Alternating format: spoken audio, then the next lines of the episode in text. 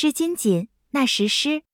元代的染织工艺，为了供应贵族统治者的需要，元政府曾在一些手工业机构中设立管理染织生产的私货局，规模极为庞大。同时，民间染织工艺却受到摧残，直到元世祖时，才得以逐渐复苏染织工艺。以金锦、毛织和棉织最有特色，在丝织生产中，四川蜀锦仍很著名。金锦又叫织金，又称为纳石狮，或称。纳诗诗等，是采用一种金线显示花纹而形成具有金碧辉煌效果的丝织工艺。丝织加金大约始于战国，汉代以后进一步发展。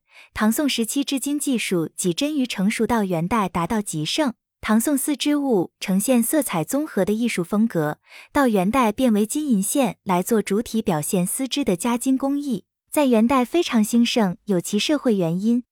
首先是由于贵族统治者的享受挥霍，衣金锦以显示其华贵和权威；其次是用金锦作为赏赐物品，喇嘛教的盛行，其所用袈裟、帐幕都是金锦所制，制作过程之金锦是加金之物，一般分为金线之初和之后加金两种制作方法。一金线之初是将与丝线织入其中，分成了片金和圆金两种，具体方法为：先将黄金打成金箔。用纸或动物表皮做背衬，再切割成丝线的片金，也可将片金缠绕在一根新线之外，集成圆金，或用捻金加工方法织的。所谓捻金，是将薄金片缠在线上，捻成金线，织入其中。二之后加金，是先利用丝线织好，再在成品上通过拍金、削金的方式附着织物之上。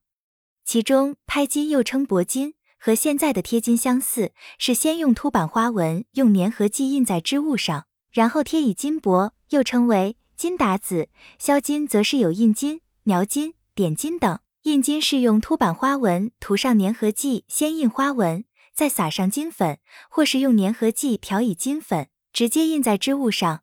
描金是用描绘出金色花纹，点金又称撒金，是在织物上用金粉撒出点子，特点一金彩镶上。